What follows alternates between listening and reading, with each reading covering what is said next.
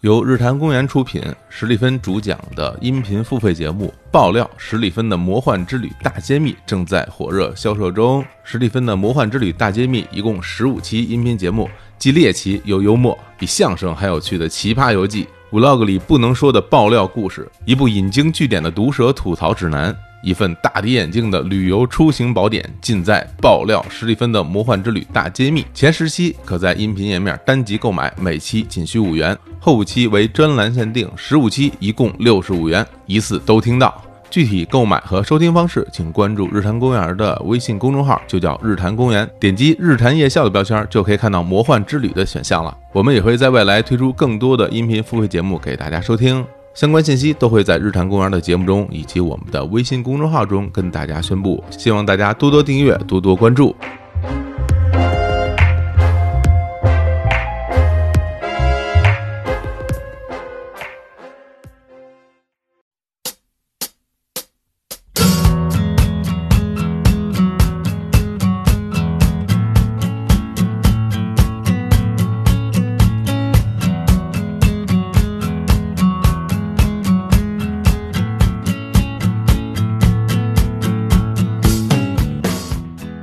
家好，这里是日坛公园，我是李叔，我是小伙子，我是史蒂芬。哎哎，哎呦，是啊不对吧？怎么了啊，在这个栏目里边，你还号称十里芬啊哎，？我号称十里芬是可以带量的，你忘了咱们上次盘点，哎，对吧？谁险胜秒叔张成啊？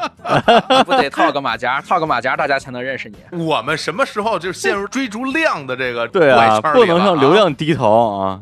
就是我们根本就不需要流量，其实需要啊，对不起，是我们去年年底做的那个那个年度节目大投票啊，确实啊，最后的这个角逐非常的激烈啊，这个小史啊跟张弛、淼叔流量三巨头啊，嗯，哎，一直在这个不停的厮杀啊，直到最后最后一秒钟啊，小史这险中求胜，你看看，对这个喜夺年度流量冠军。这说明什么呀？啊你知道吗？这叫有经验，因为啊，经常做量的人都是在最后一秒钟把这量弄上去，然后别人就追不上了？最后一秒搞了个转发抽奖是吧？对对对对对，太卑鄙了。哎呀，数据组，我是日坛数据组是吧？这数据组是饭圈文化了。哎，哎，这回我们继续啊，这个小史欧洲任我行啊，这算这算填坑吗？这这算填坑吗我？天，这坑简直太大了，这简直是是个陨石坑了。其实我算了一下，咱上次挖这个坑是什么时候？你算算，嗯上次咱们录到匈牙利这段时间呀，其实你在欧洲徒步都已经可以走到捷克了。不那行吧，而且关键在一开始是匈牙利，前面是那奥地利是吧？对啊对，最开始是小史做了三个国家的准备，说三个国家聊一期，然后呢知道说那咱们最开始怎么样吗？咱们刚开始做任务行的时候，啊是这二十多个国家聊一期。你好好回忆回忆，对对当时是对对对对怎么样的？而且我印象特别深啊，就最开始还录过一个版本，是我家小史家石老板儿，我们三个人 录过一次欧洲人我行，对，对，哦然后结果那期节目录呲了，因为在方家胡同，石老板睡着了，睡着了 睡着在了录音台上。我天，这个这是录音演员的奥义，就是睡倒在舞台上。不是现在这个有点太久远了吧，在方家胡同了，已经那好多年前的事儿了啊。就是二零一七年了，就是咱们还那搬到微博之前的事儿了，嗯，哎太久远了。特别久远了。那节目现在我要能找出来，那个那那个值钱了。啊，要不直接把那个放了吧，咱撤了。好了好了，别瞎说啊！我们上回反正聊完了这个匈牙利啊，嗯然后呢，这次小史又是徒步到了哪儿了？啊，这次按时间来说是徒步，但其实没徒步。这次坐的是嗯大巴，因为其实欧洲之间有很多的公路相通，只要是在申根国家的话是不需要呃有关卡或者重新的签证手续的。做了一个在欧洲非常普遍的巴士运营业务，叫 Flybus。Flybus 有点像美国那个灰狗，就是你从呃某地到另外一个地方去，这种长程的便捷便宜的交通方式，很多都选择这种。我当时是从、哦，呃匈牙利，就是布达佩斯，直接坐这个 Flybus 坐到了布拉格，啊、其中整个这段路程大概就是一个多小时到两个小时，我险些把这趟车误了。对，我想这个车既然发车啊、速度这么快，间隔这么短，那就无所谓。如果呃误了这趟，我到时候在原地再坐下一趟就行了。其实不是，当天只有那一趟车，嗯，结果我在布达佩斯，他告诉我车站其实是在南门，结果我在东门。我去了之后没有找到车，然后我就发现东门那有一个厕所。你知道人啊，在没想上厕所的时候，一旦见着这个厕所，就想尝试一下，就是你不可克制的就过去了。去了之后，嗯我刚好就差了这一个厕所的时间，到那儿之后时间已经过了，但是哦好就好在布拉格当时这个车其实司机是呃布拉格的捷克人啊，有这种东欧这个老国企工厂作风，他时间不准，晚发车了嗯整整一刻钟，所以等到了我，所以才有了今天这档节目。哎呀，看来这个到了那边，然后因为他他慢了，他自己晚点了，所以你才能赶得上。对他说不定也在东门上厕所呢，说不定等我呢。你要是到了这什么南欧是吧？你你晚一个钟头也没事儿，我告诉你啊是啊，晚一个钟头也能也能赶得上。你要到了法国，你晚一天都没事儿，因为当天罢工了，人家可能就 人可能就不走了。我去法国都是自驾的，没敢坐，没敢坐公共交通。哎，那其实是因为他车开的真的快，还是因为这两个地儿真的近啊？就只用了一个多小时。啊、这两个地儿确实是近的，因为其实我们在呃地理的角度去看捷克的这个位置的话，它其实是在中欧偏东。在文化上，我们经常把它算算作东欧国家，因为一直都说捷克是东欧是斯拉夫国家里面最发达的国家，所以它普遍嗯意义上算的一个东欧国家。但其实它在文化上更像一个中欧国家。布拉格是一个非常重要的德语区城市，也是最大的德语城市之一。它的邻国是什么国家呢？北边是波兰和德国，南边是斯洛伐克和奥地利，所以你就可以想象，它跟原来的奥匈帝国，就是那个哈布斯堡的体系，是紧密的勾连在一起的，并且从历史上也是这样。对，因为在历史上，这个捷克啊，就算是欧洲的大门啊，是吧？是这个最边上的这看门人啊，一旦从这儿攻进来，那等于就进入欧洲了。啊，是我们上次在聊到奥地利的时候，曾经说过，奥地利曾经做过欧洲东边的守门人，防御过来自奥斯曼土耳其的进攻。当时我们说奥地利就是东边的大门的意思，其实它更嗯东边的大门是波西米亚，波西米亚嗯也是哈布斯堡帝国的最重要的一部分，也是它东边的边陲。它的古代的时候，捷克其实就是波西米亚。捷克这个嗯作为国家的概念，直到二十世纪才出现。它包含的是波西米亚、西里西亚还有摩拉维亚，西里西亚的一小部分，这才是我们今天说的捷克的全部的范围。哎呀，嗯一上来就是开始拍砖了，听见没啊？上来就是知识，硬邦邦啊，其实不硬，硬硬，后面 哎，所以我们就是这个波西米亚这个词儿，感觉是一常用词儿吧，是吧？有这个波西米亚狂想曲啊，这样的一个、嘿这个歌儿，所以波西米亚这四个字儿指的就是捷克以前的领土，是吗？不，波西米亚不是捷克以前的领土。捷克这个概念在二十世纪才出现，哦，所有的现在的主权国家边界的概念，几乎是威斯特伐利亚条约之后才出现的一个概念。而波西米亚作为一个大公国，它是神圣罗马帝国选帝侯之一，七大选帝侯之一，嘿在黄金诏书哎呀，之后这，李叔跟熟这我呀，齐名了。跟北京的某一矿区具有一样的历史地位，知道吧？门头沟老李一世。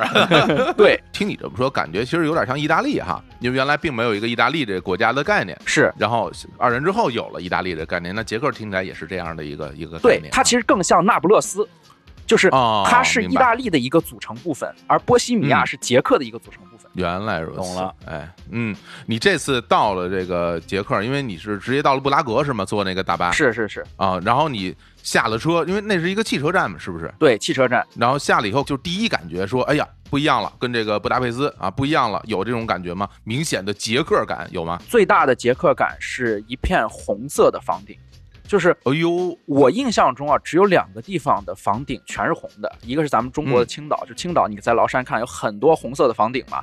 然后嗯布拉格也是，布拉格号称白塔之城，也号称塔嗯城，就是布拉格有非常多的塔，无论是圆塔还是方塔还是尖塔，它有各种各样的建筑样式，从罗曼式到哥特式、巴西利卡式，各种各样的建筑方式。但是所有建筑方式的塔尖几乎都被涂成了红色，所以如果你在秋天金秋时节，你看到树叶是黄的，你站在山顶上，站在城堡区，然后俯视整个布拉格的老城，就可以看到一片金光闪闪，然后红色的屋顶，会感觉非常漂亮。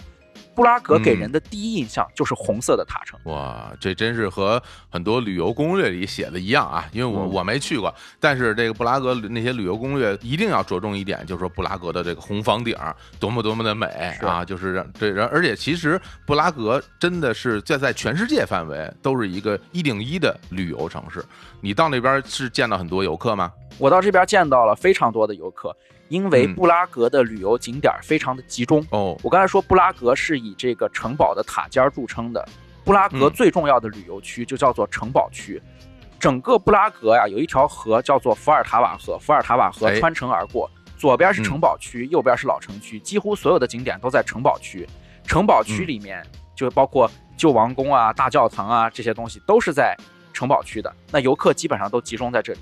我的第一站也就要从城堡区的旧王宫开始。哎，哦那离你那个就是公交车站，不是公交车站啊，这个长途车站啊，巴士车站怎么过去？近吗？啊、过河就可以到，就是过这个伏尔塔瓦河，过查理四世大桥。走着就过去了。对，腿儿着啊啊啊！那你第一站到了哪儿？啊，到了旧皇宫。旧嗯皇宫这个地方啊，其实是城堡区的核心位置。它的核心位置不仅体现在它在地理上是整个城堡区的中心，还体现在嗯在旧皇宫的阳台上，其实可以看到城堡区的最好的观景点，也是最佳的俯瞰布拉格的呃最好的位置。现在的旧皇宫不仅是一个过去神圣罗马帝国时代啊查理四世的王宫，也是后来捷克的总理府、总统府、波西米亚国王的官邸，就它永远都是这个国家的正中心，无论是文化意义上的还是地理意义上的。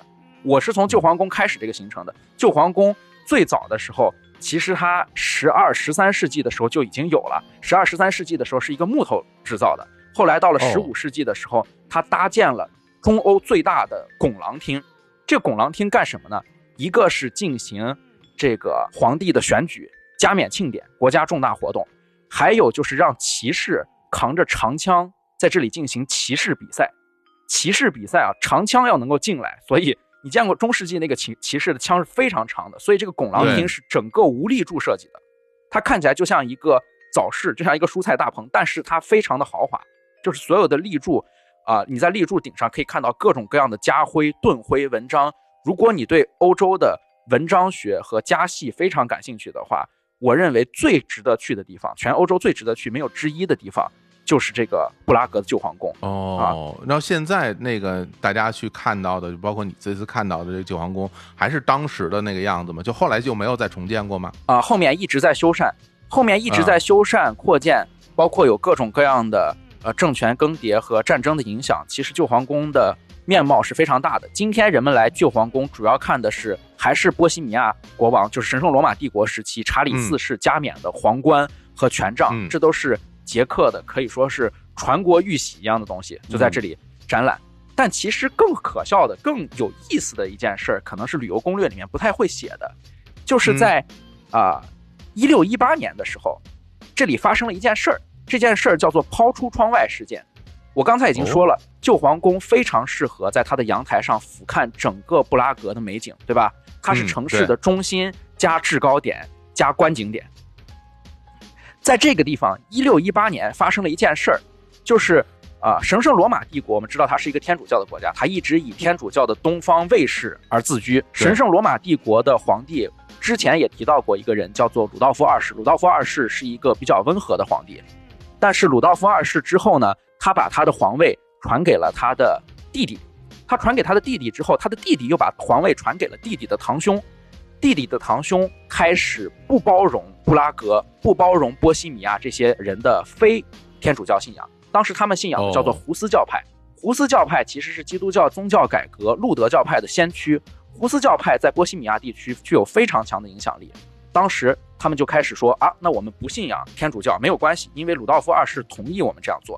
但是新的呃国王叫做斐迪南二世，斐迪南二世说不行，那是过去的怀柔政策，现在已经没有了。好日子过去了，所有的人都必须信天主教。于是他派了两名钦差大臣加一名书记官，来到旧王宫，向波西米亚人民传达这个旨意。波西米亚人民果断地把这三个人从阳台里面扔了出去，扔出了窗外。窗外下面就是一个三米深的壕沟，壕沟里面 全是大粪，是粪坑。哎呀，哎呀，哎呀，吃屎去吧你！对，是吧？就吃屎去吧？你就是这是一个非常有带着味道的故事。等于这还是跟宗教相关哈。对啊，这件事儿抛出窗外事件，你现在听起来感觉非常的滑稽，就是一堆人把三个人扔到屎坑里了嘛？这事儿有多重要啊？我现在跟大家讲一讲这个蝴蝶效应如果说蝴蝶效应是一个真命题的话，可能最符合他的论证就是这个抛出窗外事件了。你知道它做成多大的影响吗？你说说。一八一六年，费迪安纳二世因为重新推行天主教，跟这个啊波西米亚产生了冲突。然后呢，抛出窗外事件发生之后，领头的这二十七个人被处死了。被处死了之后，胡斯教派。发生了暴动，以波西米亚国王为首的义军开始跟神圣罗马帝国作对。神圣罗马帝国的内战发展成了一场大规模的战争，引爆了整个欧洲的新教国家和天主教国家的战争。这场战争，无论你们了不了解，你们一定都听说过，叫做三十年战争。哎呀，一六一八年到一六四八年，这场战争的参战的双方，如果你去搜的话，你可以看到欧洲所有的国家几乎全都在那里面，全都在那里面。然后整个这场战争打了四个阶段，到最后以哈布斯堡家族战败，签订威斯特伐利亚条约而结束。而签订威斯特伐利亚条约和哈布斯堡家族的战败产生了什么样的后果呢？就是我们今天所熟悉的护照、边界、口岸、主权国家、现代外交这些概念全都有了。整个日耳曼世界，就是以哈布斯堡家族为首的日耳曼世界各邦国。损失了百分之十五到百分之四十的人口，哇！就整个日耳曼世界啊，你现在就想，就我们前几期路过的那些国家，死了二十五到四十的人口。西里西亚就是我刚才说捷克的三个组成部分之一的西里西亚，四分之一的人口阵亡。日耳曼各邦国的男性一半阵亡，男性一半阵亡，不是男性适龄人口啊，是男性一半阵亡。日耳曼世界全部分裂，全部欧洲开始反击奥地利，全欧反奥。然后开始组建了常备军，有了常备军才会给一战埋下种子，然后火枪兵开始普遍的装备，这些事情都是从抛出窗外事件，从救王宫的一泡大粪开始。哎呀，哎呦，早知道就是这屎吃了就吃了，你们就别闹腾了，就不会出这么大事儿了。我的理解是，吃个屎而已嘛。给我最大的教训是，不要随地大小便。呃，对呀，为什么抛出窗外，窗外就是粪坑啊？这对呀，你想想这个事儿，哎，直接抛出窗外，没有那么大的侮辱感。哎，那看来之前你那个壕沟就已经被人当做这个是吧？对，这个用处了。对，人家把他们抛出窗外，我想啊，很可能是像中学男生那样阿鲁巴，就是撞树这种正常的一种礼仪啊。我表示一下对你的不屑，开玩笑起外号一样。谁知道下面是屎？聚一聚而已，是吧？没想到，没想到搞大了。欧洲的三十年战争，现代国际关系的起源，日耳曼一半的男性人口为了什么而死？大家想一想。哎呦，那你这么一说，这个这个地儿太值得一去了，是吧？非常到了那儿以后，我咱们就就脑补一下哈，当年啊，这那三个人被二十七个人直接，哎呦，就被二十七个人扔到底下，还真是挺猛的，哎，直接给扔下去啊！把他抛出窗外的那个窗还在吗？抛出窗外的窗还在。抛出窗外的窗和整个这救王宫，从这个之后没有变化。你现在去啊，现在咱们三个去。我跟小火总还可以把李叔抛出窗外，门头沟老李 揭竿而起啊，跟日耳曼其他国家一决雌雄。别别别，咱咱们仨正好是仨人，别让人把咱们仨给扔下去。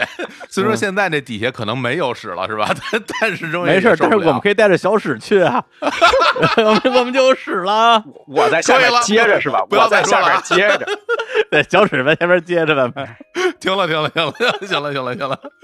这味儿越说越大了，我们我们自己带，不用不用你们准备。哎呀，行了行了行了，好好真的这这听着太棒了。这那这个救王宫还有什么其他可看的点呢？救王宫的看点啊，其实我刚才说了一个是这个抛出窗外的窗，还有就是你站在阳台上俯瞰整个的布拉格啊老城红色的房顶，还有一个就是它的文章学各种盾徽啊家徽，大家可以去。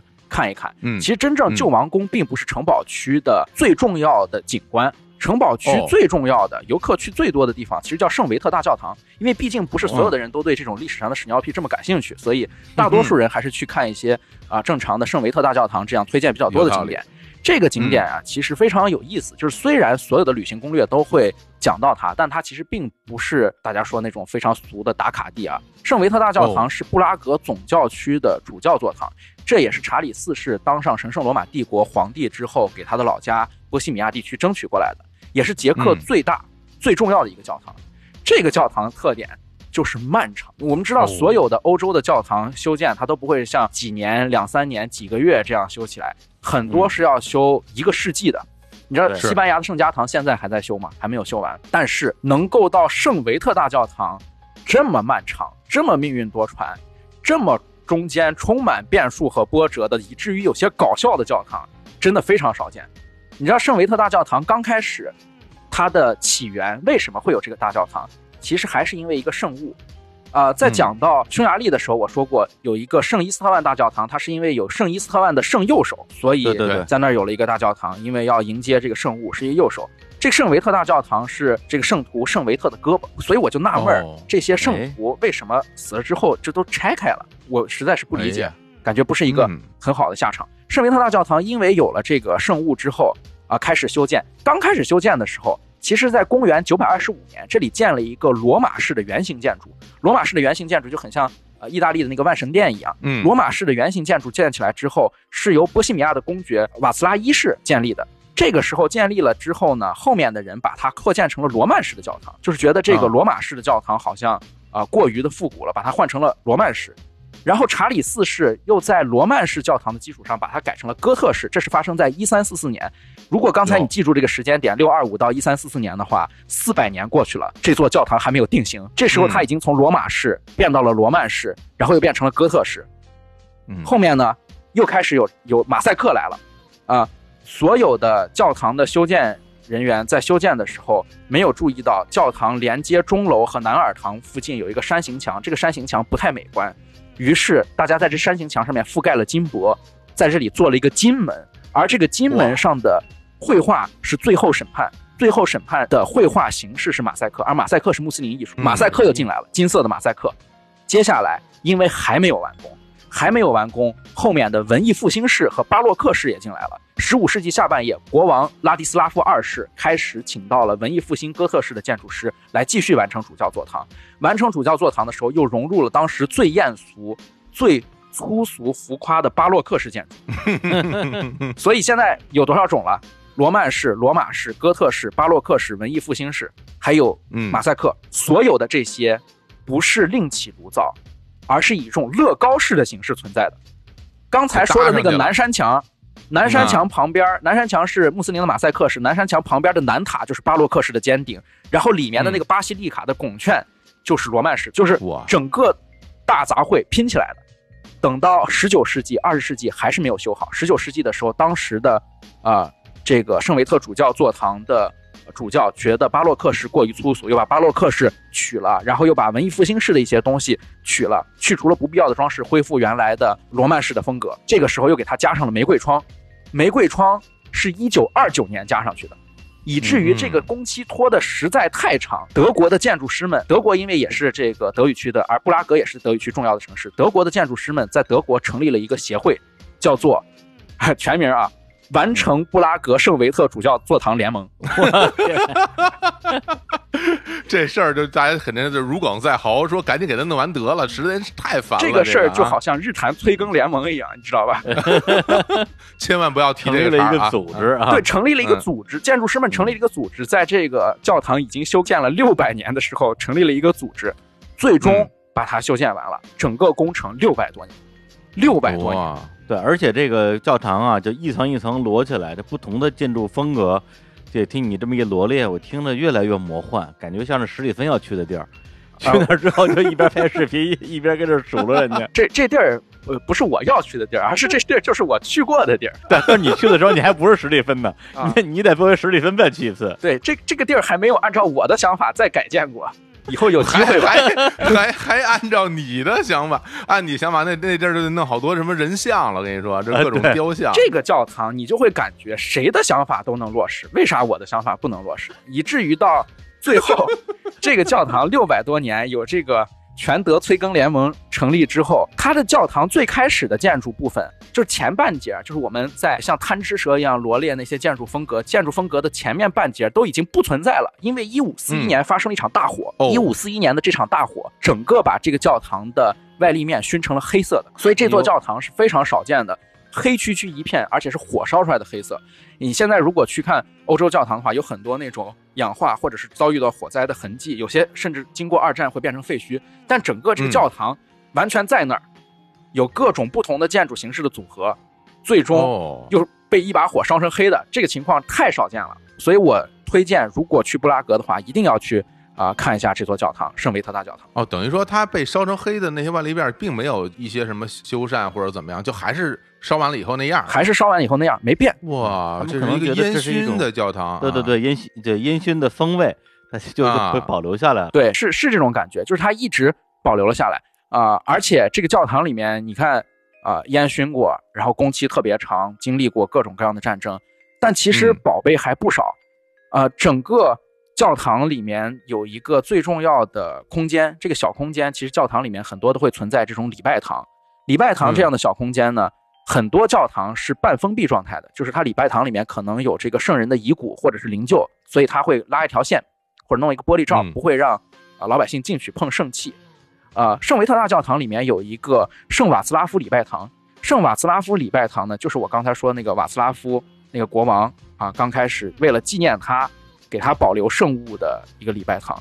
这个礼拜堂的墙壁下面，现在去就可以看到装饰着一千三百块宝石，你可以想象那是一个什么样的场面，就跟水钻一样。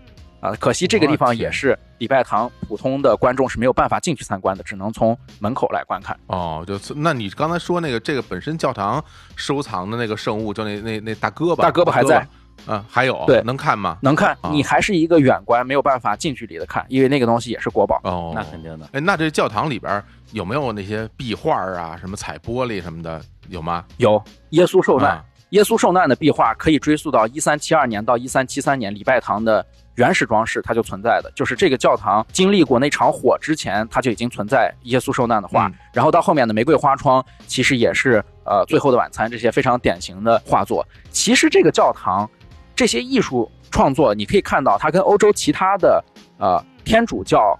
呃保守地区或者是说天主教发源地区的教堂有一个非常鲜明的区别，就是这里的嗯宗教绘画或者所有的艺术形式都趋于浅白和直观，就是它基本上选的是圣经故事当中最经典、最简单、知名度最高的故事来画。为什么？哦，因为这里是斯拉夫地区，而斯拉夫地区传统上不是天主教地区，不是天主教地区，于是传教是一个需要降低门槛的事情。哦。而瓦斯拉夫这个名字就是有意的斯拉夫化的一个名字，在这种斯拉夫化和设立为主教座堂之后，就是强行的将它本土化，让斯拉夫人民能够听懂的情况下，整个这个布拉格教区的天主教人口上升了百分之二十六。还真是，因为这个教堂里啊，就经常会有那些壁画哈，有石壁画什么的。它最初的这个功能性，还就是为了给这些教徒们讲讲圣经的故事。因为有很多人是文盲，对大家是不认不认字的，是没有办法去去读的。所以呢，就通过这个图画的形式，让大家哎更能理解。一般要么就是给你口头给你讲讲，另外呢就变成了这个绘画，大家就可以去看一看。所以这是传教的一部分。是，嗯而且经典化的过程往往是一个口头传授的经典，就是嗯我们现在看起来非常高雅的艺术，往往是当时最接地气的东西，像莎士比亚还有圣经故事都是这样。对，大家如果对这方面感兴趣，可以去看啊，这个现在陈丹青老师正在更新的这个《局部》啊第三季，他就在讲这个欧洲的这些教堂里的石壁画，非常有意思啊，推荐大家去看。对，所以现在捷克是天主教国家是吧？现在的捷克非常有意思，呃，我给大家其实做一个小谜语，大家猜一下，捷克现在是一个什么宗教占主流的国家？我给大家几个选项：A. 天主教，B. 东正教，这看起来都很合理；C. 基督新教，D. 无神论。哎，你要让我猜，我觉得可能更多的是东正教吧，对，因因为它是斯拉那个地。理位置，对地理位置是决定的嘛。啊，嗯，实际上呢，实际上，捷克是世界上宗教信仰人口最少的国家，第三位，仅次于中国和日本，有统计的，哇，仅次于中国和日哎本。无神论者的比例非常之高，百分之七十五到百分之七十九的捷克人表示没有任何信仰，嚯，这个真的很少见了啊！而天主教徒就是咱哥仨，就咱们刚才不是垂直落体了吗？咱哥仨那个对，百分之十就付出这么大的努力，三十年战争，百分之十的天主教徒，那些扔咱们的人，百分之零点八的新教徒，而这百分之零点八当中，真正胡斯教徒只有一半，就是只有百分之零点四的现在的捷克人是胡斯教派。也就是说，哦，其实历史上打了那场三十年战争的人，今天在捷克，他们只有百分之十和百分之零点四。嗯三十年战争把大家全给打成了无神论，无神论其实不是这个原因，无神论是不可不可说的原因。这这这这这也是跟那后来历史发展有关系啊。啊，对好对对对对，哎，那小史从这个大教堂之后出来，又去哪儿玩玩啊嗯，然后咱们现在啊看完了大教堂，然后嗯啊接下来其实我们说这个城堡区是所有的旅游景点啊它的国家历史最集中的一个地方。城堡区嗯其实整个面积非常大，它是联合国教科文组织认定的一个世界文化遗产，哦就是世界上城堡最大面积，然后最集中的一个地方，这是世界之最。城堡区其实也有附着于它的配属服务机构，就是我们今天看北京紫禁城边上啊，原先那些胡同啊、巷啊，可能都是给他送水的、给他做衣服的，然后做国库的，什么东西都有。后来也遗传下来了。然后这个布拉格的城堡区里面也有给旧王宫服务的这样一条街，叫做黄金巷。黄金巷听起来好像就是一个管钱的，就是专门作为国库的这样一个所在。其实黄金巷在布拉格城堡里面是来源于16世纪国王宴请的炼金术师，他们在这里炼制黄金和进行巫术活动。嚯，这炼丹道士了，炼丹道士感觉就是这地儿比较悬，比较阴暗。嗯但其实嗯黄金巷的风格非常的可爱，黄金巷整个是童话般的外观和柔和的色调，各种花花绿绿的颜色在这里，小巧的门和窗，进门恨不得要低下头才能进入房间，像糖果屋一样。现在整个这条黄金巷。就是布拉格的南锣鼓巷，里面有各种各样的画廊、商店、小展览。布拉格人民永远不会吃的小吃，布拉格人民从未从未遇到过的自己的手工习俗，全都在这里。布拉格老酸奶，老布拉格轰炸鱼、鱿鱼，榴莲酥。哎，来了，会有中文写着这是布拉格炸奶酪，就是啊、你在吃传统捷克风味儿哎呦，那是不是里边还会有一些什么占卜、什么塔罗牌、水晶球一样一类的店？啊、那那就不知道，可能水晶球会放的非常松动，你过去啪碰倒，然后一百元，什么东西啊？全是黑店。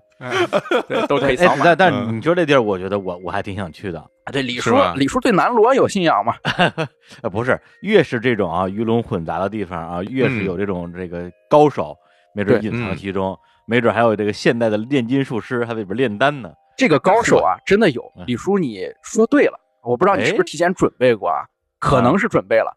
著名的捷克作家卡夫卡住在这条街的第二十二号公寓，住了两年，在这里创作有。？哎，李叔好像对卡夫卡很有了解。哎，那那是因为卡夫卡嘛，那是那是我们啊，我们这个年轻的时候啊，肯定绕不过去的一个作家啊，哎就看不懂，我怎么就绕过去了？那 但是我们没说你们，我学文学系的绕过去了，李叔学炼钢的没绕过去，你说说？哎呀，说这何其是荒诞！我们炼钢的都得看卡夫卡，在一个钢铁的城堡里面嘛。哎，来，李叔嗯炼炼钢工人讲一讲卡夫卡，刚好是我的盲区。这卡夫卡刚好就在这个黄金巷这儿。那卡夫卡他的作品啊，今天就不展开说了啊，因为嗯这个东西呢，说了你们也听不懂。哎，对，嗨然后呢，就这个人他本身是出生在这个布拉格，而且他几乎一辈子的生活在布拉格。然后他嗯本身是一个这个呃犹太家庭长大的，然后家里也是说德语的，因为捷克那时候大部分人还是说捷克语的，他自己有也有也有这种身份上的一些自我认同问题嘛。啊，对，包括他自己对于布拉格这个城市，其实也是一个呃又爱又恨的这样的一个状态。他在很多的作品里边都提到过这个城市，但是基本上没有什么太正面的描述。因为正好我前两天看了一本那种画册吧，叫《寻找卡夫卡》，里边有一些关于他这个童年幼年的时候在布拉格生活的一些经历，所以看了之后觉得挺有意思的。呃，布拉格就是呃，卡夫卡可以说他不仅仅居住于这个啊、呃旧皇宫黄金巷这里，他也居住过其他地方。但是他在这儿的这两年是专门为了去寻找一个啊、呃安静的创作的地方。因为黄金巷这里其实一开始并不是像现在这么喧闹，并不是像现在的布拉格南锣鼓巷，它非常完整的的，对，它非常完整的保留了十六世纪的一个建筑特色。当时居住在这儿的人，基本上都是一些与啊、附近皇宫配属设施相关的一些服务人员和他们的后裔。比如说，这里面曾经就住过一位红色火枪手，因为房顶是红色嘛，大家把它叫做红色火枪手。他是国王的护卫队的成员。红色火枪手旁边，他的邻居住了一位著名的占卜者，是一位女巫，叫做迪比斯夫人。迪比斯夫人干了一件非常牛的事儿。迪比斯夫人，因为她在这儿啊，她不出去啊，腕儿非常大，就是那种大师嘛，你得来我这儿求签问卜。然后迪比斯夫人通过书信往来来告诉你，你有什么样的运势，会发生什么样的事儿。迪比斯夫人在纳粹排犹最最最激烈的时候，因为我们知道捷克斯洛伐克二战很快就沦陷了嘛，捷克是的，变成了附属国，斯洛伐克变成了一个傀儡国。他通过书信往来。告诉他的广大和海外客户群体，希特勒的第三帝国将马上陨落，然后他就被秘密警察逮捕了，最终死于审讯。就是这个是非常神奇的事儿。但他这个预言是对的呀，他的预言是对的，而且是在刚刚吞并布拉格的时候，他就已经预言了这一点。嗯啊，所以这个地方可以说是非常神奇的，只可惜现在变成南罗了。哎，那如果现在要去那儿参观，比如说像什么卡夫卡故居，就是这个东西可以参观吗？卡夫卡故居现在可以参观呀，现在这里所有地方都可以参观，所有地方不仅可以参观，你你不想花钱，别人也很想让你花钱。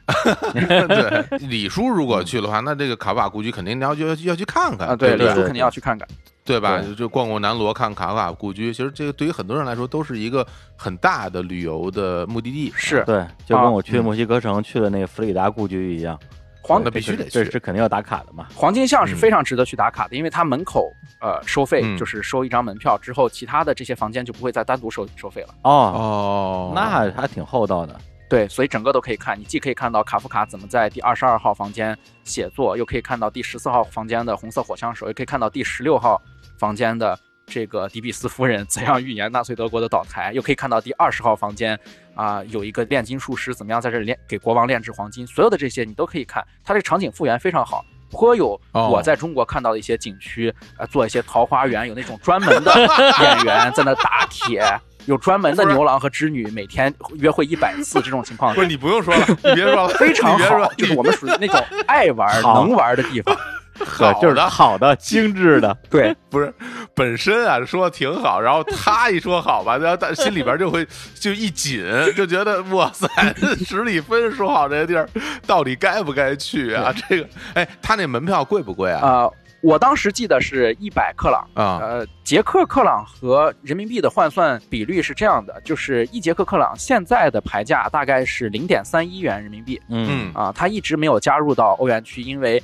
呃，捷克斯洛伐克这两个国家不一样嘛。斯洛伐克很早就进入欧元区，因为斯洛伐克本身的利率高，欧元可以把它利率降低。捷克刚好相反，他不喜欢欧盟那种高利率，他想维持一个自由贸易，所以一直没有进欧元区。哦，那还行，是挺好的啊，值得一去。从整个这个黄金巷出来之后，我们刚才说了啊，大教堂、黄金巷、旧王宫这三块基本上就构成了城堡区游览的一个铁三角。这个铁三角完了之后呢，我们就要。从城堡区稍微的下山，因为城堡区相对来说是一个制高点。伏尔塔瓦河的左边城堡区，右边老城区，左边高，右边低。我们现在过伏尔伏尔塔瓦河，过伏尔塔瓦河向布拉格广场进发，那是最激动人心的，对吧？我们布拉格广场。但这期间我们要过河，首先需要经过一座查理四世大桥。查理四世大桥非常有意思。刚才我在讲那一段没有人关心的天书的时候，就一开始讲哈布斯堡家族那些事儿的时候，其实就提到了。查理四世奠定了布拉格在德语区中心城市的地位，因为查理四世是以波西米亚人民的国王的身份去继承了神圣罗马帝国的皇帝的位置，并且通过黄金诏书让波西米亚王国成为七大选帝侯之首。嗯，啊，之首啊，怎么了？矿区该排第一吗？矿区在北京也排不到第一 啊！那我那我叫成大哥喽。所以他在所有捷克人心中，他是一个让捷克这个在欧洲。动荡和各种冲突夹缝之间的小国，提升了巨大的国际地位。虽然是在日耳曼世界提升了国际地位，但还是他们的民族英雄。查理四世是所有捷克人的英雄和历史上最重要的人物，没有之一。如果说跟他能匹及，那可能就是胡斯，差不多就是两个人。查理大帝他自己修建了很多的社会基础设施，比如说布拉格的查理大学，这是非常有名的。还有包括这个查理大桥，查理大桥是。第一条横跨伏尔塔瓦河的，呃，重要桥梁，一三五七年就开始建了。一三五七年哪一天开始建的呢？一三五七年七月九号五点三十一分，早上五点怎么这么准？你知道这个是什么吗？这是什么意思？查理四世自己在这一天，神圣罗马帝国的皇帝，因为他把首都从呃维也纳迁到了他自己的布拉格，他自己亲自早上啊，黑夜朦胧，五点三十一分，纬度还挺高的，起来，然后到这儿，自己放下了第一块砖，亲自的放下第一块砖，象征这座大桥开始修建。这有什么样的意义呢？哦神圣罗马帝国皇帝在这么准的一个点儿，如果我们把一三五七年七月九日早上五点三十一分这串数字写下来，就会得到一个一三五七九七五三一。这个数字从正面写和背面写是一样的，这叫回文。一三五七九七五三一，反过来念也是一三五七九七五三一。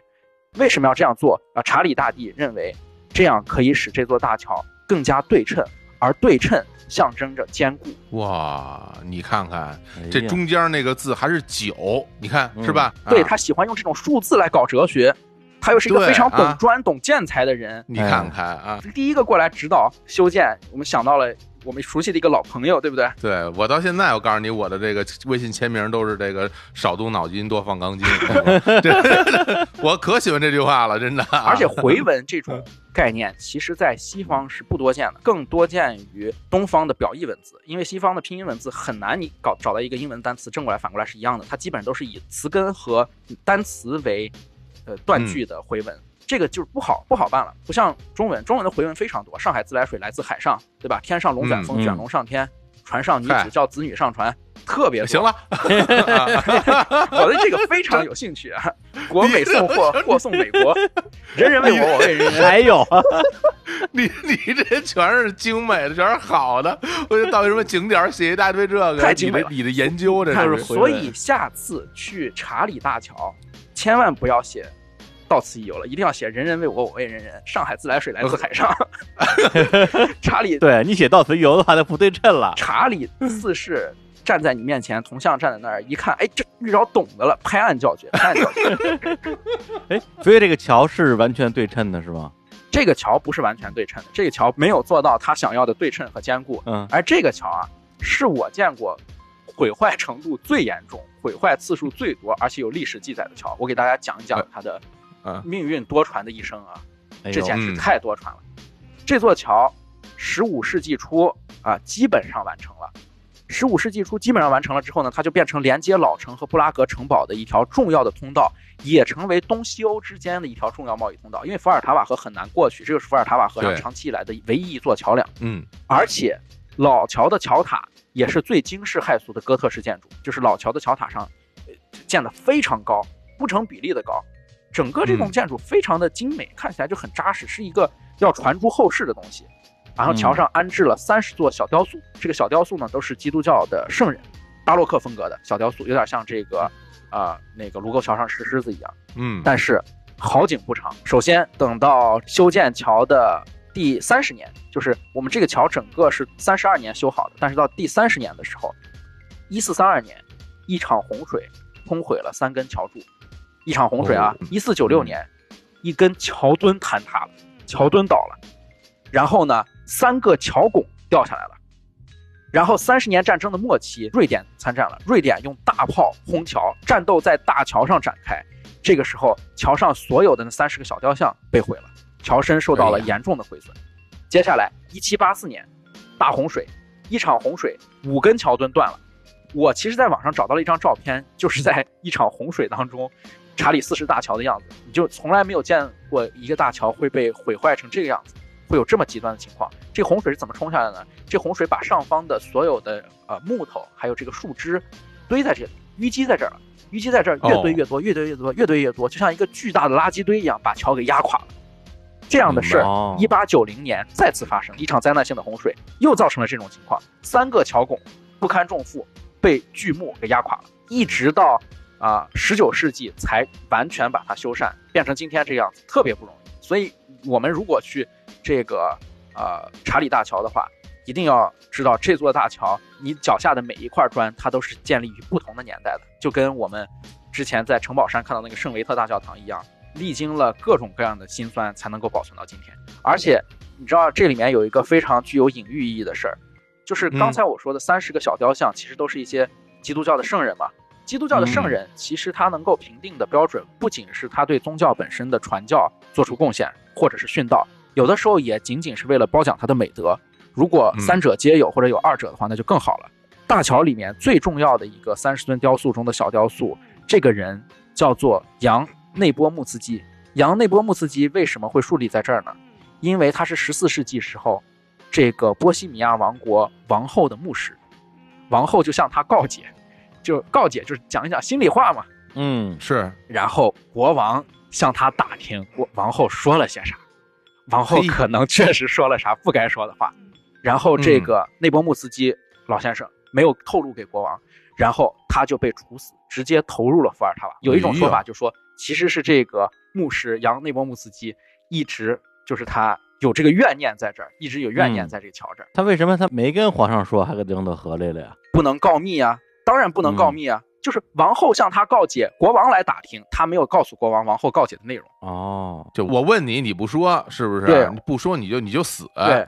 就你要是告诉我了，估计你也活不了。反正，反正这个东西说不说都活不了啊。不是，你可你可以胡说两句啊，真是。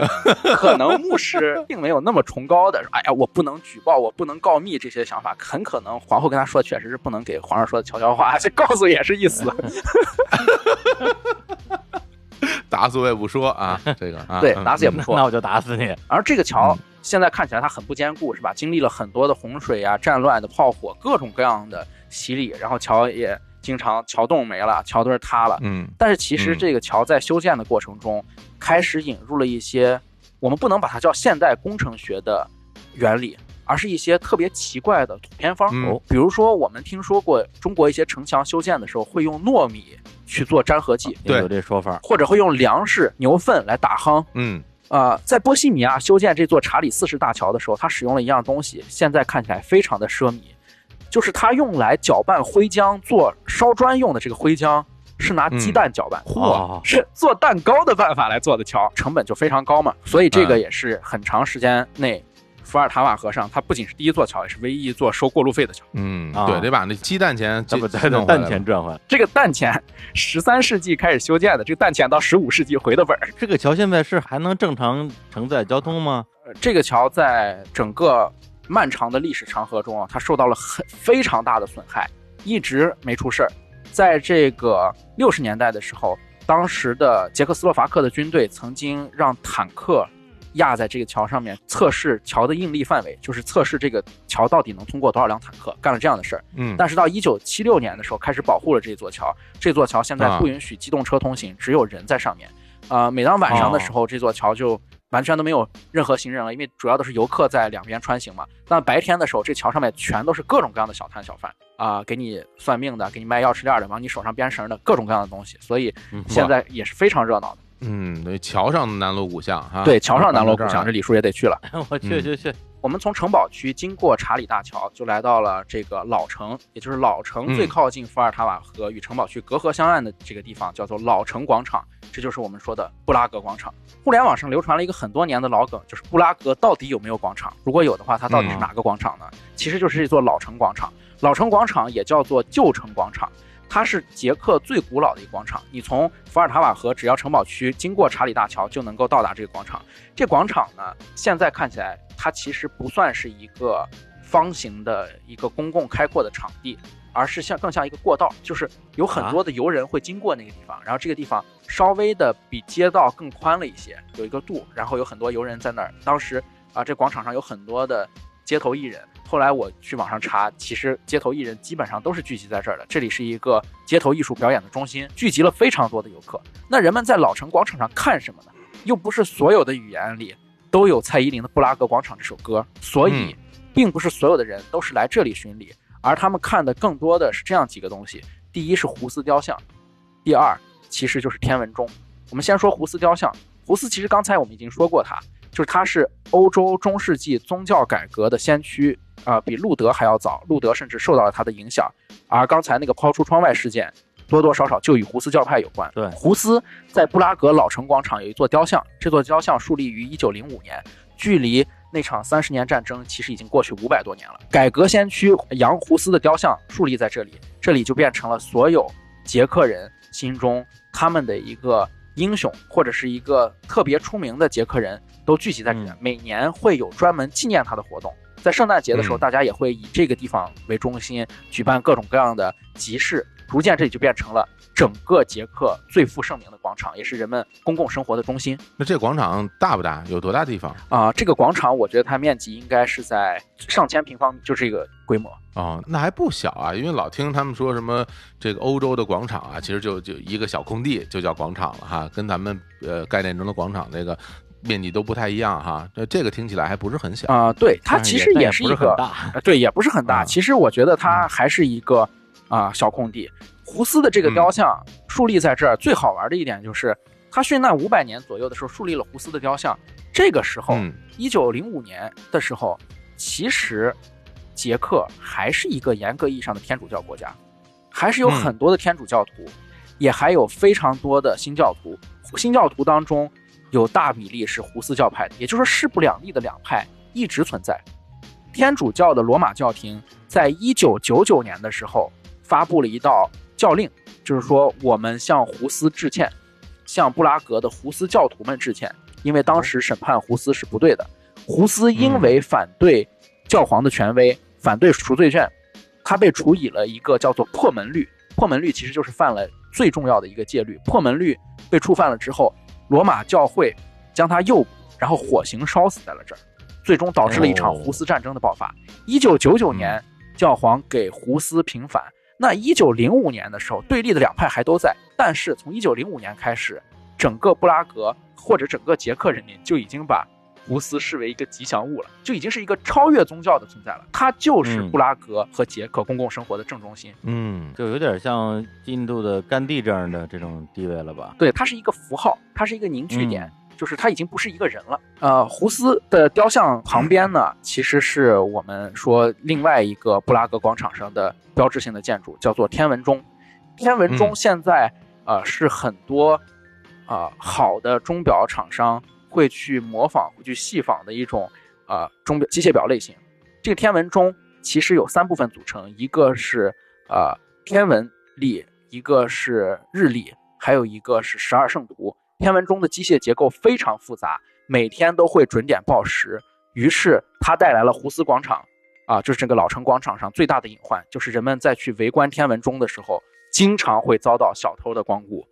啊，布拉格的市长因为这个事情，专门告诉大家说，在老城广场看天文钟的时候，一定要看好自己的钱包，因为每一个小时就会所有的人流涌向天文钟底下，然后。人群的聚集，这个时候小偷就开始下手。对，大家看这个报时可能看的太聚精会神了。对，看报时看的太聚精会神，也确实值得看。因为这个天文钟，在我看来其实是啊，现在绝无仅有的了。因为我印象比较深刻的呃两个钟表，一个是剑桥那个蚱蜢钟，蚱蜢钟是现代的东西，而天文钟是呃过去六百多年前非常精巧的一个结构，一四一零年就已经建好了。整个这座钟的结构全都是由工匠。用锤子、钳子、锉刀开始做的，以至于有这样一个流言，后来证明它其实是个流言，就是说这个天文钟的工匠晚年失明了，因为他修完天文钟之后，国王就把他眼睛刺瞎了，害怕他再修出第二个。这种这种传言，好像我们中国好像特别盛产这种传言，嗯，特别多。对，但是之所以有这个传言，也说明这个建筑本身可能有这个价值。对，建筑本身有这个价值。每天早上的九点。到每天晚上九点的整点，天文钟上方的窗户都会打开，钟声齐鸣。这个时候门打开，耶稣的十二个圣徒就像走马灯一样，一个一个出现，并且向下面的人们鞠躬。十二个圣徒还不是他全部的结构。我们这个是一个音频节目，可能就必须要靠我的语言来描述这样的东西。十二个圣徒像走马灯一样的走一圈儿。这个时候可能一分钟都已经过去了，然后下面的这个日历中，它的表盘三百六十五天有三百六十五个格子，三百六十五个格子，每一个格子标注着一个圣人的名字，你可想而知它有多么的精巧，多么的精妙。然后呢，在十二个圣人巡行和三百六十五个圣人在展示的时候，四个齿轮带动四扇门开始动作，这四扇门打开，分别出来四个人。代表着人们鄙视的四种事情，其实相当于是基督教所鄙视的四种事情。第一个出来的人是一位使徒，他转动头部，面对一面镜子。这个解释是说，这是他的虚荣心，他在看自己，哦他关心他自己的外表，而外表是不重要的。嗯第二个雕塑也是一位使徒，他一手拄着拐杖，另外一手拿着一个钱包。有人说这是一个贪婪的犹太人在拿着一袋黄金表示高利贷。第三个人打开门，也是一位使徒，他手里拿着沙漏，另外一个手摇着铃铛，就是一边摇着铃铛一边摇着沙漏，就告诉你，这代表着死亡，时间易逝，就是死亡像滴答滴答滴答的水一样，你永远无法阻止它。嗯第四个雕塑是不是使徒，是一位突厥人或者是土耳其人，因为他们长期跟突厥和土耳其啊、有这个非常深重的矛盾。他被认为是快乐和纵欲的象征，而快乐和纵欲本身是不被容忍的。哦，仅仅一个钟表嗯，它这么复杂，也就难怪布拉格广场上的游客会看它盯得入神，以至于小偷有时间下手。还真是，因为你听你这么一描述吧，它整个这过程吧比较长，不是说一一听听声儿就结束了。其实你要一直盯着各种的运转，然后在这种长时间的关注在钟上的时候，你的身上的钱可能就没了。而且我觉得这看一次可能都看不全，得看好几遍才能把你说这东西看明白。对我们现在家里面有一些装修喜欢装那种欧式复古风格的人，会在家里面摆一个座钟。那个座钟嗯每十五分钟报一次时，每十五分钟报一次时，那报时大概是几秒钟，十秒钟的时间。对，这个报时整点报时啊，十到十五分钟。哇，我天哪！你可想而知，它如果放在家里的话是个什么样的效果。放在家里的话，你家就会不断的在报时，永远在报时，对，永远在报对，时。十五分钟报一次，一次报十五分钟。对，哎，那小小雨儿你在那边盯着看过一全程吗？这个我盯着看过一个全程啊，这不是啊人也在，钱包也在，手机也在，对吧？啊，东西没丢，可以啊。可能丢了不知道啊。哎呦，那这个东西真的是很值得一看。我相信，就是这么精美的一东西，大家谁不愿意去看一看，对吧？别地儿又没有。对天文钟啊，它其实体现的是一个基督教当中的一个非常高的追求，或者说一个非常嗯至高的信念。这个信念是人的灵巧和人的灵性，它是被上帝所认可的，就是人是可以创造好东西的。但是恰恰在天文钟旁边，真正跟天文钟一样纪念这一点的胡斯，就是因为这个死的。这是一个非常鲜明的对照和某种意义上的隐喻，就是胡斯嗯当时在反对教会的时候提出的最重要的一个主张，或者说唯一的一个主张，叫做碑的改革。碑就是基督教那个圣杯。为什么叫做碑的改革呢？就是因为传统的天主教会认为，只有神父可以领取圣杯，因为平民笨手笨脚，会把圣杯里面这个所谓的红酒，就是其实他们叫做基督的血，会给洒出来。嗯嗯，会容易哦笨手笨脚的，你把杯子里面的基督之血晃出，所以平民不能够领取圣杯。而胡斯不在意这一点，胡斯认为人的灵巧和人的灵性是至高的。今天刚好胡斯旁边的天文钟就能够佐证这一点，所以非常完美的一个映照。在布拉格，虽然我刚才走的这些地方啊，从城堡山到老城广场到嗯查理大桥，都是一个步行，我觉得三公里之内可以解决的事情。但其实真正到了布拉格，或者说到了捷克，你不得不去乘坐一下它的公共交通工具，因为捷克有非常发达的轨道交通系统。布拉格是欧洲大城市里面地铁比较发达的一座城市，虽然它只有 A、B、C 三条地铁线，但是非常高效。然后布拉格有非常多的轨道交通，这轨道交通是地面的轻轨，也有那种无轨电车，也有嗯一般的公交车，而这些车辆都是一个厂商制造的，那就是斯柯达。这个大名鼎鼎啊，斯柯达啊，这个现在咱们在咱们国内也经常能看到斯柯达的这个品牌哈，之前是被这个大众收购了，是。这个这个品牌，对，嗯。它被大众收购了，然后它在海外，在中国、俄罗斯、印度都有它的工厂，中国工厂也是它呃最大的工厂，就是最重要的市场嗯。但是斯柯达在中国我们能够看到的其实是斯柯达汽车，就是对斯柯达现在没有卖给大众的，它保留的业务还有两块，一个是涡轮发电机啊，还有另外一个就是轨道交通，就是两个系统。哦，轨道交通和涡轮嗯发电机有些跟中国还是有呃一些合作的。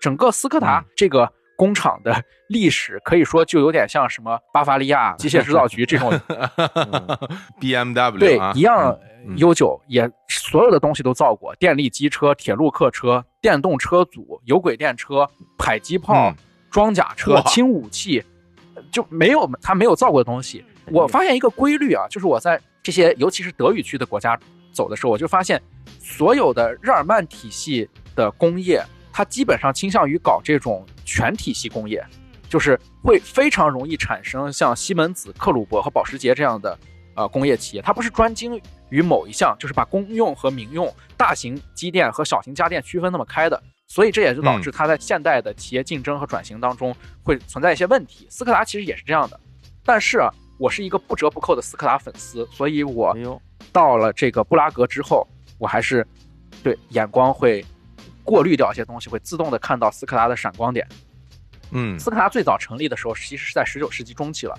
十九世纪中期的时候，捷克的贵族叫瓦尔斯坦德家族，在比尔森，比尔森啤酒非常著名，但是他在这里建立了机械厂，叫做比尔森的瓦尔德斯坦机械厂。瓦尔德斯坦机械厂在十年之后，啊、在十九世纪六十年代招募了一位年年轻的捷克工程师，这个年轻的捷克工程师叫埃米尔斯柯达。哦，对啊、这个时候你可以看十十九世纪六十年代，呃，我们之前在讲奥地利的时候，其实讲过，这个时候离普奥战争就不远了。普奥战争嗯在十九世纪六十年代末期，一八六九年爆发了。这个时候，呃，埃米尔斯柯达临危受命，因为他们本身是一个造民用机械的，民用机械的到战争爆发的时候，那整个社会的呃消费、呃社会的需求就会流通，都会受到很大的影响。于是斯柯达就不半死不活的，这个机械师就临危受命，变成了公司的管理者，他变成了公司的总裁，然后并且他自己通过股份的收购，把斯柯达收购到了自己的名下。这个时候，呃，其实是把瓦尔斯坦德机械厂变成了斯柯达机械厂，他开始制造嗯迫击炮，制造轻武器，然后成功的起死回生，工厂也被命名为斯柯达工厂。在他的管理之下，开始发展的非常迅速，整个工业的全链条就都有了，从钢铁厂开始。这个就基本上奔着克鲁格的那个路子去了，比西门子还要厉害。他是从钢铁就是自己炼的，然后开始生产猎枪、机关枪、迫击炮、重炮，然后到第一次世界大战前夕开始生产大口径火炮和装甲车。它的直接竞争对手就是克虏伯。斯柯达的历史啊，就是今天的斯柯达的官网上会介绍，它是捷克工业的重要组成部分。你知道这个说法实在太有意思，就是它不是说只能说轻工业是工业的组成部分，或者说汽车工业是重工业的组成部分，而不能说斯柯达是捷克工业的重要组成部分。但人就是对是吧？但人就是地位太高了。对嗯，地位太高了。斯柯达领衔的捷克的半壁工业江山，在呃奥匈帝国后期一直到第一次世界大战和二战之间，致使捷克是全世界第六大工业国，仅次于英美苏法德，仅次于这五强，比意大利的工业水平是要高的。嗯就是它是世界第六大工业国，而且它长期生产了大量的对外出口的呃轨道交通、无轨电车，还有公共汽车。我们每一个人都乘坐过斯柯达，呃，无论是九零后的我，还是五零后的李叔，就全都是 全全都是坐着斯柯达长大的。啥呀？对，到这儿你听你们说的话，感觉这斯柯达有轮儿的东西都能做，有轮儿东西没轮儿的也好像也能做。没轮儿的东西也能做，而且我们每一个人都有斯柯达的记忆。我最喜欢的一款斯柯达的也是非常经典的车辆，叫做斯柯达706 RT。斯柯达706 RT 是一种载重车辆，是一个小货车。这个小货车在嗯当时社会主义阵营当中非常的普遍，它出口图纸给其他的这些兄弟国家，给兄弟国家去仿制试制。当时就出口到了济南汽车制造厂，济南汽车制造厂开始照着这个图纸生产一种卡车，这卡车叫做黄河卡车，不知道你们有没有印象？嘿，太有名了啊！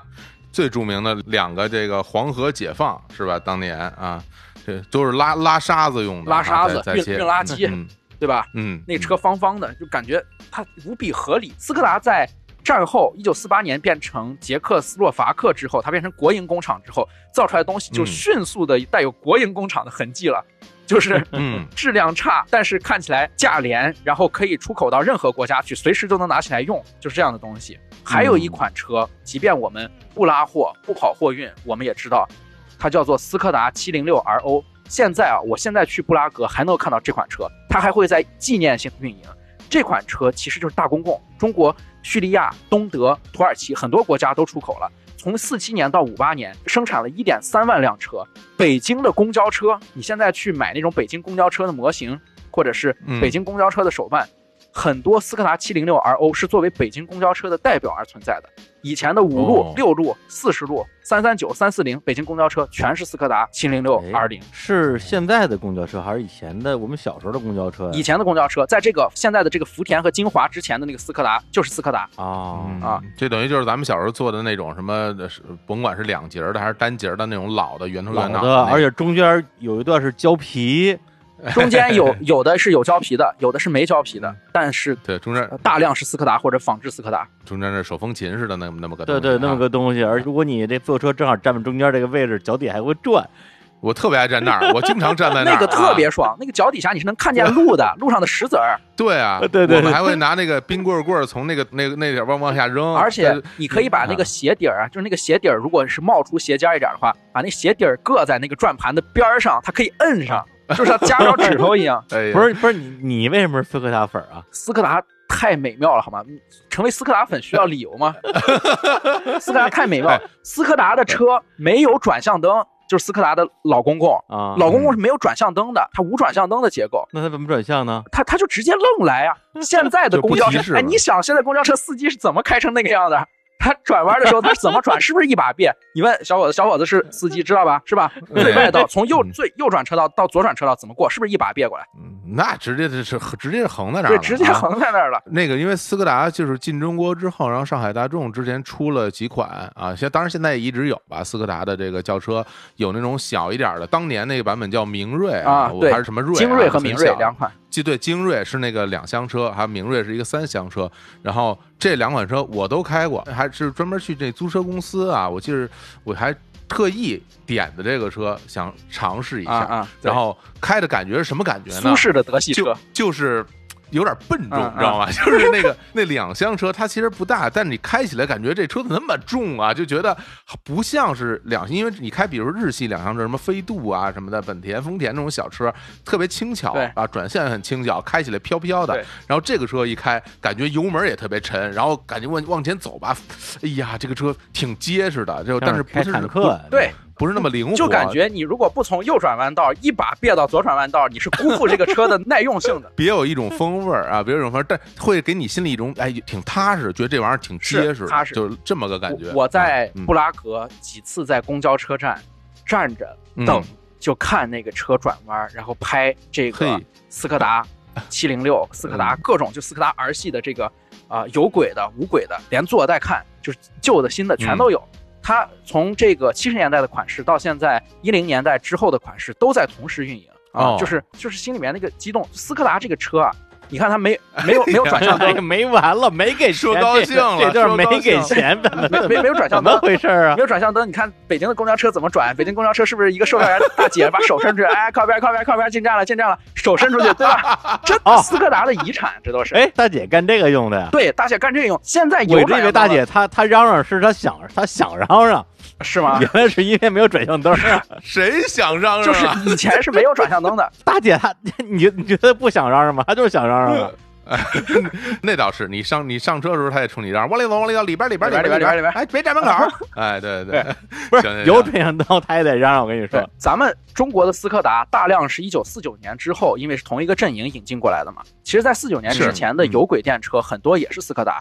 等到五十年代中期之后，因为啊、这个同一个阵营，这个车就过来的就更多了。北京开始有六十多条公交线路在运营斯柯达的车，以及仿制以及社会主义其他国家仿制的斯柯达的车进口过来的。嗯，这个时候，为了专门保养这个车，在五十年代中期的时候，北京市组建了一个公共汽车第三保养厂，地方在哪儿呢？在广安门内王子坟胡同，就在这个地方，嘿，北京市的嗯第三公交车保养厂。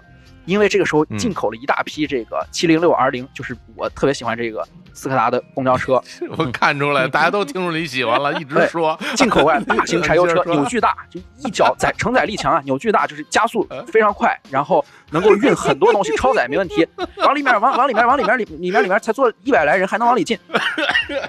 我们这个日光集市啊，我有上上架 上架这这款车型，斯柯斯柯达大公交是斯吧？柯达大公交可以自己这个下单太好了，我我可以给大家抽奖，就是啊、抽奖，对，大型柴油车车身大，容积大，车窗的视野好，自身的动力性能也强，一百四十马力。现在北京的老公交司机一说一百四十马力，这大斯柯达都知道，这一脚门下去比那个金华、福田给他都不换。当时啊，为什么要说到这个王子坟胡同这个公交保养厂，就是因为 北京有很多像我这样年轻的车辆爱好者，听说来了一批斯柯达，都挤去看。哦，斯柯达和斯柯达后来的叫做斯柯达克罗莎大轿车都来了，都来了，他他就看，哎呀，嗯去做克罗莎，去做斯柯达，人满为患。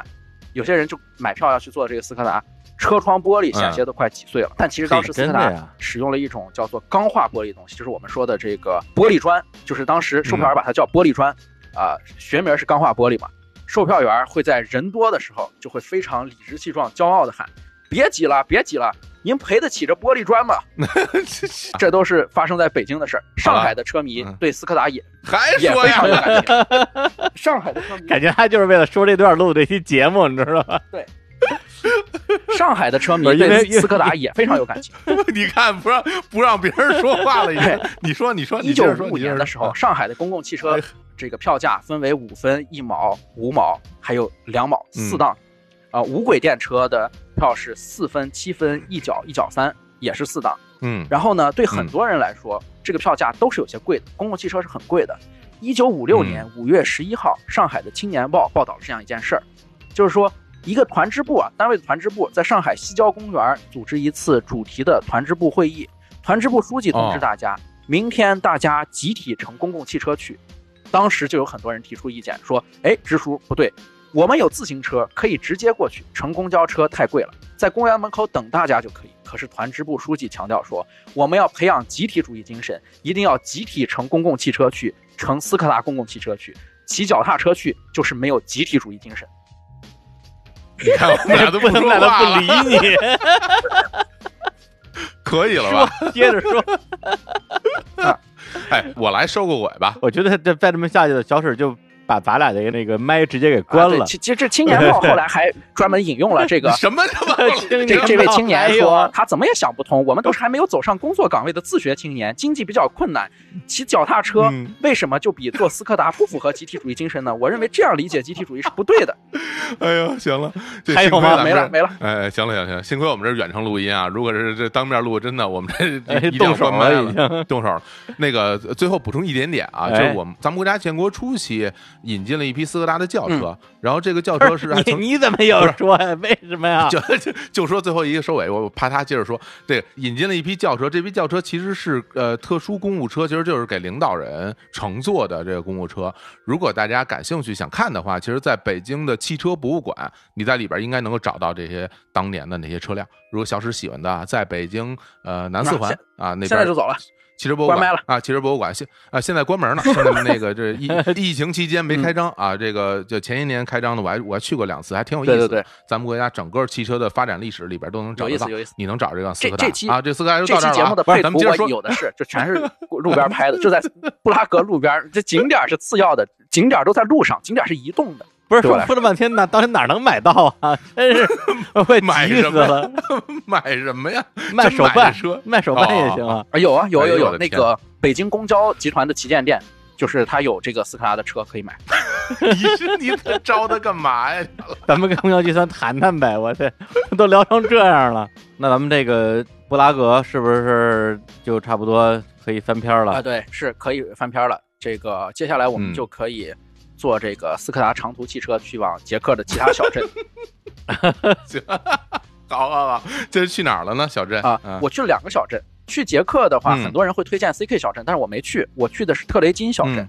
特雷金小镇哦这个名字其实它是玛利亚特雷西亚或者叫做特雷莎的变体，那就是我们第一次讲奥地利的时候讲那个玛利亚特雷西亚女王，哈布斯堡家族那个女王。特雷金小镇呢是捷克西北部在奥赫热河畔的一个小镇，呃，整个的面积不是很大，十三点五二平方公里啊、整个嗯这个小镇呢，它有一段非常凄惨的过去和非常令人不愉快的历史。虽然它的命名是这个伟大的特蕾西亚女王命名的，但其实它有很不光彩的一页，因为它在第二次世界大战的时候，它是特雷金集中营的所在地。而这个地方，我之所以哦推荐大家去，就是因为这是为数不多的，并不以达豪和奥斯维辛为样板的那种真正像一个监狱一样的集中营，而这座城市是一个集中营城市。就是你到这儿，哇，你在这儿生活，你就已经生活在那样的情境之下，所以我觉得是非常值得去的。只不过啊、很多人忽略了这一点，就是旅游攻略上很多没有写。但是嗯特雷金这个小镇，直到今天你去到这里，依然能够感觉到它的氛围是不对的。哦，这怎么说呢？就是整个小镇会感觉到一种压抑，呃，人烟稀少，然后缺少服务设施，然后感觉到 凄冷，真的是有这种感觉的。因为特雷金以前是一个军事要地，这个军事要地的修建其实是基于一个城堡，这城堡的围墙和它的防御工事，在二战。呃，德国刚刚吞并到捷克的时候，就已经注意到了，它其实是可以作为囚禁犹太人的集中营用的。但因为这个嗯小镇比较偏远，所以他们想出了一个办法，他们把这里当做犹太隔离区。这隔离区呢，不是真正的集中营，而是把所有即将送到集中营的人，先在这里进行一个过渡和分配。哦所以说，这里才会产生最多的人生悲欢。就是说，你来到这儿的时候，不像你去奥斯维辛或者达豪的时候，你觉得凶多吉少，或者你觉得啊、很有可能跟亲人永远的要分开，或者你之前听说了那里的什么事情，你来到这儿的时候，真的以为什么事儿都没有。所以很多人来到这里的时候，他们来自德国、来自荷兰、来自奥地利、来自瑞士、来自捷克，他们可能甚至都不是犹太人，他们只是发表了不对的见解，或者有的时候仅仅是因为救了一个人，或者仅仅在单位犯了什么错误。他们来这儿，他们觉得跟这些事情无关，于是他们就来到了这里。等于说他不是一个关犹太人的集中营，是关政治犯的集中营。呃，是他名义上是针对犹太人的，但是他啊、嗯其实什么人都有，而且这个嗯集中营，就是我说的这个特雷金集中营，甚至会接待国外的记者以及拍摄宣传片。拍摄宣传片，它里面房间非常的敞亮，一个大的房间里面，一个房间大概一百平米，然后里面只有三张单人床，然后有独立的柜子、桌子，有洗手池，但其实完全不是这样的。所有的这些宣传片，它的拍摄之残酷，啊、有一个非常著名的宣传短片，这宣传短片描写的是在特雷金集中营里面，集中营的管教和集中营的营员们在踢球。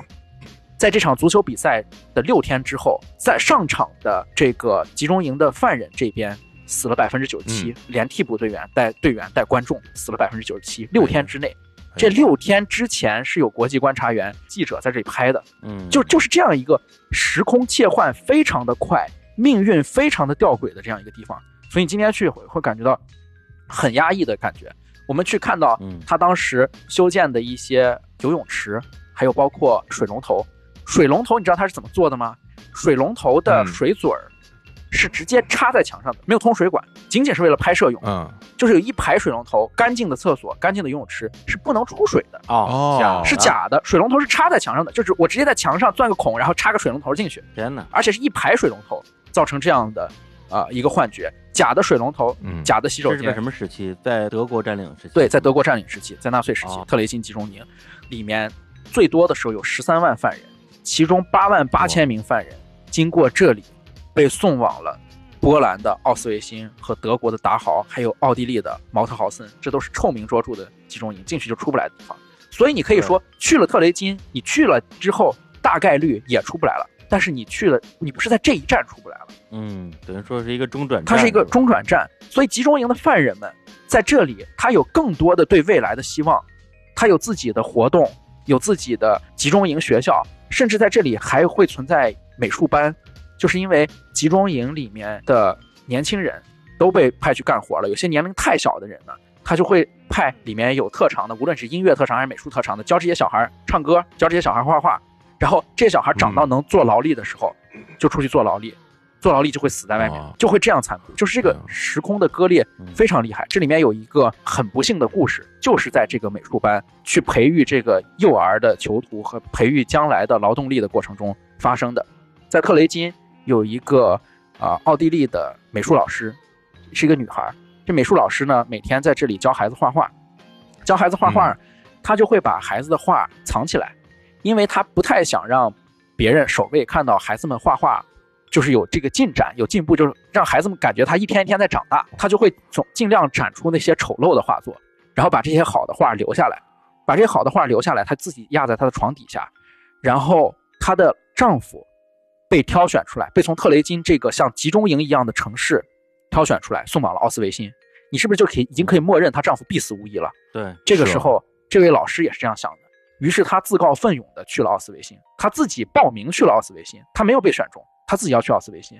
结果最后的结局是她的丈夫从奥斯维辛万里挑一死里逃生，她死在了奥斯维辛。回来之后，在她床板下面发现了一些画作。天哪，感觉这些都能拍成一些就是非常好的电影，就好像就是去年那个《美丽人生》不是还在国内的院线重映了吗？对，对，我当时还觉得说，哇，这就没想到能够在电影院看到就这部经典电影，也是拍的是集中营里边的这些普通人的故事吧？是，呃，集中营里面发生了很多我们可以说用来拍电影都不为过的故事，甚至发生了一些本来就是电影情节的故事，像《辛德勒的名单》。嗯辛德勒的名单嗯一模一样的故事母本就在特雷金集中营上演了。当时有一个区长，这是纳粹德国的一个区长，这个区长负责遴选他的区内有问题的人，这些有问题的人包括但不限于犹太人，去送到奥斯维辛去，就是在特雷金这里。然后每次给他下达的指标都是一千人，就是一千人一千人的送。但是这个区长为了尽可能的救人，他每次送上去的人都是九百九十七个人，就是他每次少送三个人，然后积少成多，哦几十批下来之后，他少送了上百人之多，就是他在一点一点的通过自己这样看似好像微不足道的努力，这个真的像那个所谓的呃沙滩上的每一条鱼都说自己很在乎一样的这种故事，但他真的是这样做的。嗯，他每次少送三个人，直到有一天被奥斯维辛发现了，就这个火车过去之后人不对，嗯。哦活要见人，死要见尸，人和尸加起来数都不对，然后就发现了这些，他被关到了奥斯维辛去，他所有的家属被当他的面枪杀，而且奥斯维辛的管教告诉他说，你一个一个省下来的人，我们在这都是成百上千的杀的，所以一点用都没有，最后他也被杀害了。嗯，对，但是这个是纳粹的说法嘛，但对他来讲，他拯救的不是说，呃，你们杀了，比如说十万个人，我救这十个人就没有意义，因为对他来讲，他救的是十个活生生的人。对啊、是啊，他就一个都是有意义的，所以非常能理解他这种做。法他每一次救三个，嗯最后能救出上百人之多。嗯，嗯，哎呀，那看来这个这个地方真是发生了这么多故事。那他现在，呃，这个地方他是还有人居住吗？还是说完全就成了一个呃纪念式的地方？还有人居住，有人居住在这里。特雷金小镇是有常住人口的，然后呢，呃，大概有一到两家饭馆，一两家杂货店，然后其他的就都是那些当时的集中营的历史建筑和一个叫做特雷金博物馆，其实也就是当时的集中营纪念馆。你在这儿基本上是要自带干粮的，啊、找吃的肯定是找不到，什么都不太方便。它不是一个呃一般意义上的人居的小镇，但是这个地方我强烈推荐，是值得一去的。嗯，嗯，你是坐大巴去的是吧？对对，然后那个一天能往返吗？从从布拉格过去？呃，取决于你转的细致程度啊。哦，就是说等于说就是你你从布拉格早上起来过去，然后在那转一转，然后下午回来是 OK 的，是是吧？行，那我觉得这种作为一日游的推荐啊，这个地儿还真是挺值得一去。对，特雷金啊非常值得去，我觉得是有必要去那儿感受一下的。就是这种啊、呃面对未知的恐惧，就是这个恐惧不一定在眼前啊、呃以及面对这样一种惨无人道的事情发生的时候，每一个人会做出什么样的选择？我觉得这是有借鉴意义的。对嗯，而且捷克本身在那个二战的时候也是一个呃非常倒霉的一个国家嘛，就很早就已经被德国给吞并了。而且最开始的时候，他们是签的那个慕尼黑协议的时候，把捷克的那个福特德地区让给了德国，就是一个绥靖政策嘛。对本来觉得说我把这片地儿割给你，这个德国就老实了啊。然后那个英国的那个首相张伯伦还觉得自己做了一个啊可以阻止战争发生的一件特别重要的一个决定，拯救了一代人，拯救了一代人。结果没两天，德国就把整个捷克斯洛伐克全给吞并了。是啊、特雷金小镇其实是捷克众多小镇中的一个了。今天我们在做任何嗯关于捷克的旅游攻略的时候，小镇都是一个布拉格之外跟布拉格可以等量齐观的一件事儿，就是必须要去的。嗯啊，另外一个小镇那就比这个特雷金听起来要让人轻松愉悦许许多了。我觉得这个是呃我们任何人去都会感觉到很有意思的一个地方，叫做库特纳霍拉，也叫库腾贝格。就是库特纳霍拉哦其实是从这个捷克语直接音译过来的，而库腾贝格是它的德语那个 berg 音译过来的，叫做库腾贝格。这个小镇嗯。啊、其实听起来也有一段挺惊悚的故事，但这个惊悚的故事哦，最终变成了一个非常可笑的故事，就是库特纳霍拉在布拉格以东的七十公里处，这个地方发现了银矿，能够出产白银的地方，你可想而知它不会穷，对吧？它长期以来嗯。被誉为波西米亚的钱袋子，波西米亚的钱袋子在这里就是有了铸币厂，这是长期以来是德语区第二大的铸币厂。传说是一位修道士在山上发现了银矿石，然后就脱下了自己的修道的僧袍盖在那里，于是这个银矿就叫做僧袍山银矿。这个僧袍山银矿就为库腾贝格留下了大量的矿产遗存。这矿产一直到二十世纪初才把它啊、开采完，所以库腾贝格一直是一个工业区，但这个工业区后来变成了一个旅游区。这个旅游区是怎么变过来的？因为它出现了一座教堂，这个教堂非常奇怪，教堂嗯在它建立很久之后，才被人们发现这个地方有一些不正常的事儿。这教堂叫做圣巴巴拉大教堂。圣巴巴拉大教堂是十四世纪末的时候就已经修建起来的。十四世纪末修建起来之后呢，几亿骑手，有很多的主人，有很多的贵族，很多的有钱人，银矿这里的老板都住在这儿。嗯，然后直到有一天，有一位牧师从耶路撒冷带回来了一些圣土，就耶路撒冷的土，大家认为这个土是神圣的。嗯于是这些圣土呢，放在教堂里面，大家都想埋在圣土里，大家都想入圣土为安。啊，对，带了那么多圣土、啊，对，，大家都想入圣土为安，于是大家啊纷纷慷慨的捐出了自己的尸骸，捐出了自己的遗骨。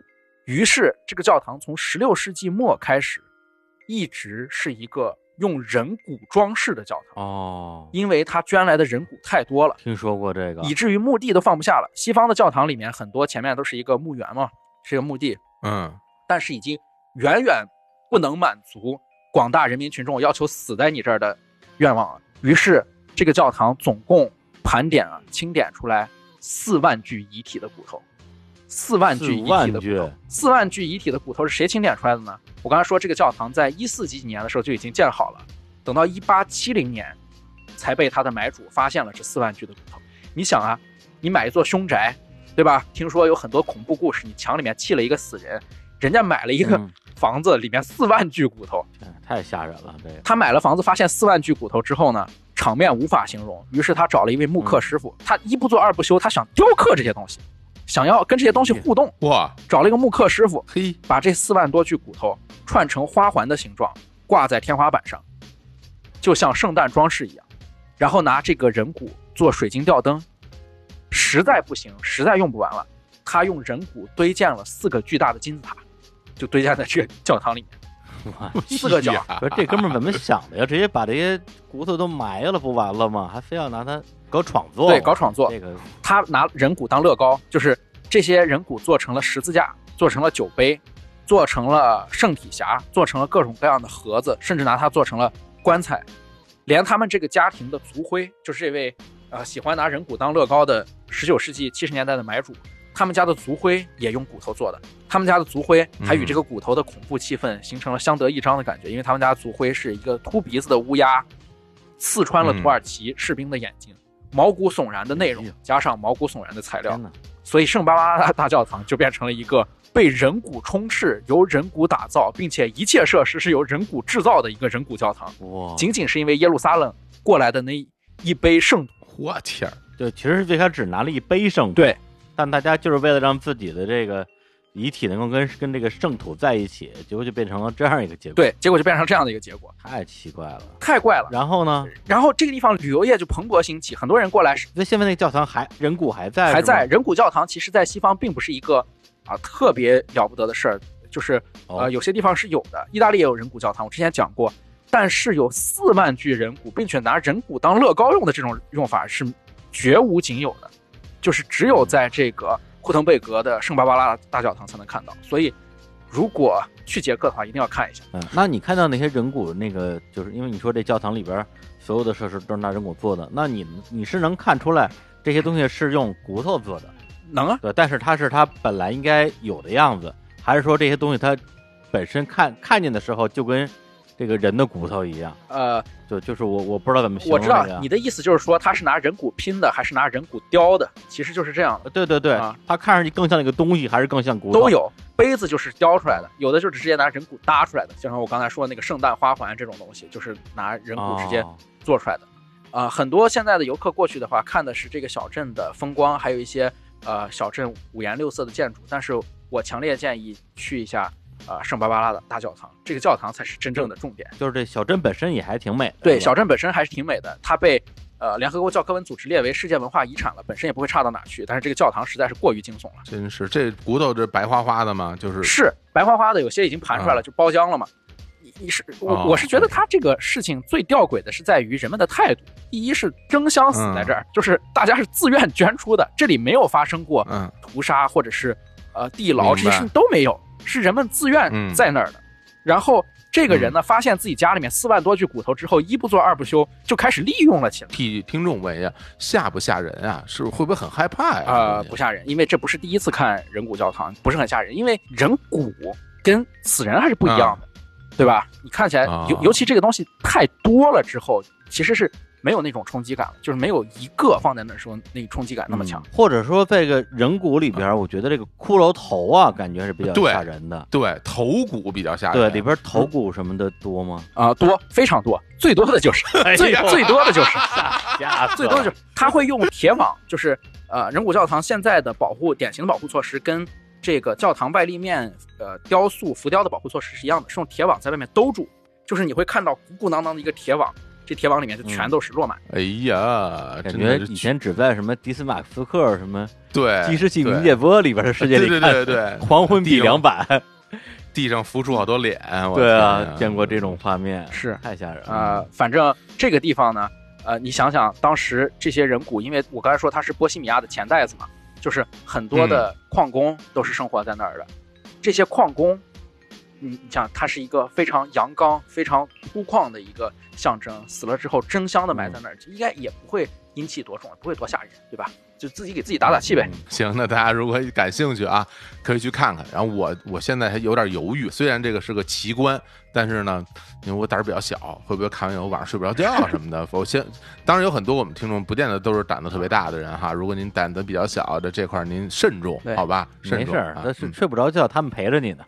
哎呀，完了，彻底别去了啊！哎呀，四万人陪着你呢，你还睡不着哎？呀，好嘞，好嘞，行，那这个小镇也给大家推荐了啊。那总体而言呢，这个小史在这期节目里边聊了三个地儿啊，一个是这个首都布拉格啊，另外一个呢是这个特雷金小镇，是吧？对，对，然后另外一个是最后的这个这个地儿叫什么名儿来？有点忘了。库腾贝格，库腾贝格啊，这个人人骨教堂啊，嗯这个捷克这个旅游啊，也是一个非常重要的旅游，就是在全世界都属于一个重要的旅游国家、旅游城市。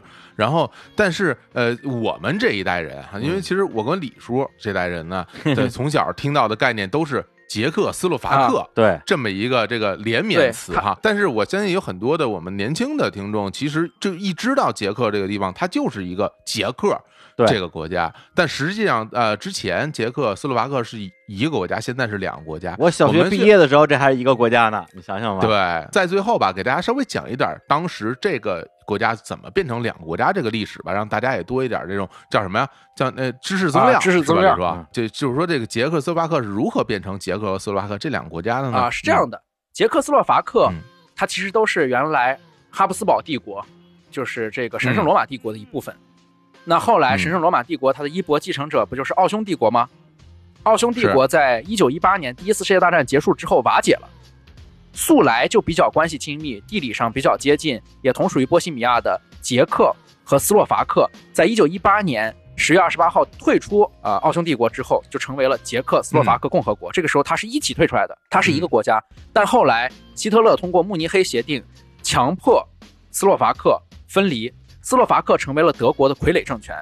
而捷克嗯成为了纳粹德国的保护国，就是它是一个名义上有主权的，但是它还是听纳粹德国的啊。明白？但是在二战之后呢，因为苏联又过来把它恢复了捷克斯洛伐克，从一九四八年开始，呃捷克斯洛伐克变成了事实上的一个国家，而且是一个政党，变成了苏联阵营的国家，啊，然后经过了种种事情，那中间的过程我们就不用细说了。等到这个一九九三年的时候，发生了捷克和斯洛伐克的分离，这场分离叫做天鹅绒分离。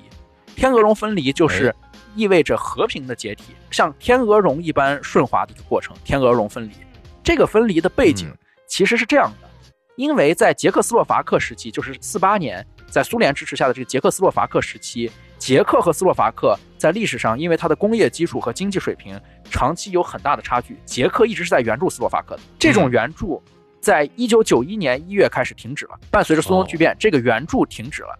在停止的当下，捷克地区的国民生产总值比斯洛伐克大概要高百分之二十左右，这已经是历史上的最低差距了。捷克人普遍认为，我们行使了自己的义务，但却没有收获到对应的利益和权利。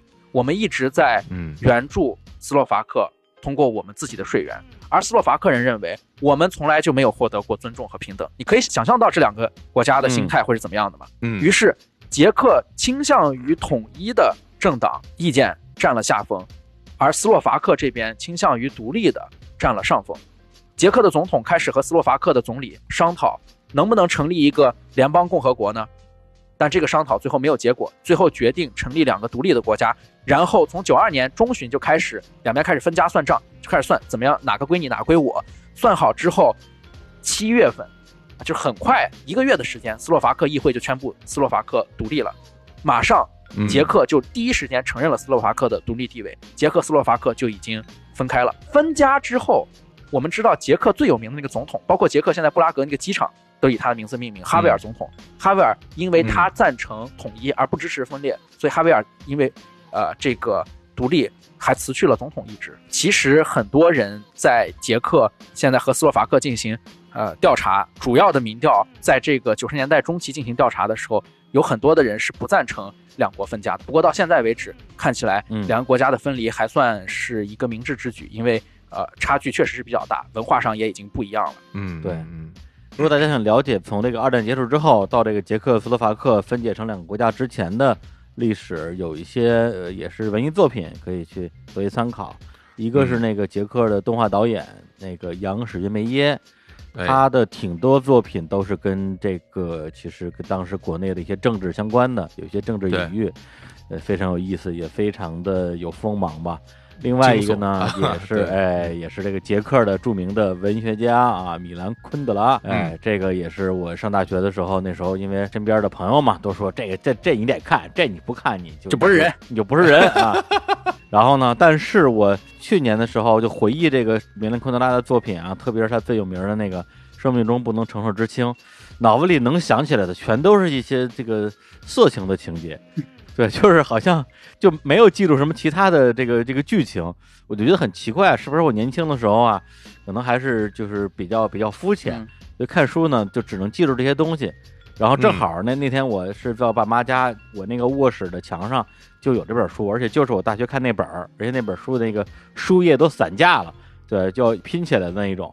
然后我就把这本书又抽出来，快快速的看了一遍，嗯然后我发现啊，就时隔了这将近二十年，我再看一遍，我能看懂的还是那些色情的部分 其他的部分还是看的不太明白。仁者见仁，但是我觉得那是因为我对捷克的历史啊不够了解。他那个书一九八四年写的嘛，有些东西写的也比较隐晦。但是今天听这个小史讲了之后，我觉得这个，哎，这本名著我需要再看一遍了。哎，估计哎对也能看懂一些色情之外的部分。，对，刚才李叔说到这个啊、想要了解捷克，一定要看这个米兰昆德拉的书。其实除了米兰昆德拉之外，我还给大家推荐一本书，叫做《好兵帅克》。这个书可能哎，啊、很多人都听说过，就是你随便去装什么，哎呀，呃亚马逊一百本必读，什么豆瓣十本必读，这种都都会有这本书。这个书呢，其实它讲的是一个疯疯癫癫、有点痞气的呃年轻的下层士兵，奥匈帝国的士兵怎么在这个奥匈帝国境内呃流窜，然后遇到了各种各样的荒唐事儿。它其实是一个呃捷克当时的社会风光图，真的是一个人间喜剧。就是大家可以看一下这本书，了解一下奥匈帝国末期捷克社会到底是怎么样的，波西米亚风情到底是怎么样的，我觉得值得一看。好哎，其实那个我们啊，这个小的时候其实经历过很多这个国家的这种分裂哈，然后比如说像捷克斯洛伐克啊，像这个前南斯拉夫，其实这些年，尤其是两千年以后啊，就是和平年代啊，这这种事儿就越来越少了啊。然后那那个时候就好多国家分分合合，搞得我们这个名字都搞不清楚，像什么前南斯拉夫那些国家，什么马其顿啊、黑山、什么塞尔维亚，什么乱七八糟，他们那些国家一会儿在一块儿，一会儿不在一起了。其实现在看起来啊，这个和平年代嗯还是值得珍惜的，是是对吧？你看，你看我们现在这个这些年没有什么特别大的战争，也没有那么多的国家分分合合。总体而言，对于生活在这些国家的人民来说，都是非常幸福的事情。对，所以嗯也是小史在这节目里边讲到关于捷克，包包括关于讲到那个那个小镇哈，那个泰雷金小镇，大家去看的时候，也是我觉得也是可以呃珍惜和平吧。我觉得我心里听完之后会有这样一一种感受啊。然后最后再推荐一个，其实之前在节目里已经推荐了很多次的，就是这个杰克动画片儿啊，《鼹鼠的故事》这个太好了，这应该是我们对于杰克的所有的这种这个文艺类的作品里边儿，呃，跟我们关系最近的一个了，因为基本上从从上小学之前就开始在嗯。电视里边看，然后一直到这两年我还在看，而且二零哦。一八年年初的时候，我不是跟青年阿福王师傅嗯。我们录了一期推荐那个老动画嘛，里边也嗯。推了这个鼹鼠的故事啊，这也是嗯。就是前捷克斯洛伐克的艺术家呃米莱尔他创作的一个动画片儿，而且在捷克是从一九五七年到二零零二年断断续续，相当于是出了好几季吧，一共五十集，然后现在在我们国内的网站上也基本上都能看到。对，我觉得是一个超越时代的一个一个不朽的杰作吧，太好看了。对，而且这个动画片没有任何的门槛儿，因为它根本没有什么什么语言的障碍，因为它没有 它没有语言，老鼠不说话，只有音效，只有特别喜欢，真是从小看到大啊。嗯，那也推荐大家去看《鼹鼠的故事》。那行，那我们这个小史欧洲任我行之这个捷克篇啊，今天我们就聊到这儿。然后我们这个鸿篇巨制啊，应该还有很多国家还没有说到呢，能不能给大家透露一下，这个还有哪些国家没说到呢？啊现在应该啊还剩下低地国家没有去，就是荷兰、比利时、卢森堡没去，北欧也还没去呢。哎呦，那我觉得这节目 且做呢，这里头啊，行，那我们今天这个小史欧洲任我行啊，就先聊到这儿。我们最后给大家带来这首歌啊，哎，因为这个捷克啊，我实在是不太熟，嗯，对，不知道有什么那个新的乐队。当然以以古代啊，啊古代很多伟大的音乐家，嗯，哎，我就上网一搜，发现捷克有乐队牛逼了，哦，这个是一个黑金属乐队，哇，黑金，这么猛啊！哎，对，然后呢，他为什么我要放他的歌呢？在他们乐队名字特别牛，他名字就是一个黑色的横条，哎，你再看一下，这是个什么东西啊？这个怎么长这样？其实是六个黑色的方块，然后连起来啊，看上去呢就像是一个那个刮奖的那个，哎，对对对对对。我以为是显示错误呢，这个啊，对，所以这个呢，这我我们中国的乐迷给他起个外号叫刮刮乐，不嘿嘿，刮刮乐乐队。很形象啊，哎，但是他的音乐呢，一点也不乐啊，嗯就非非常的这个激烈。那都没奖呗，就是对，为什么没中奖？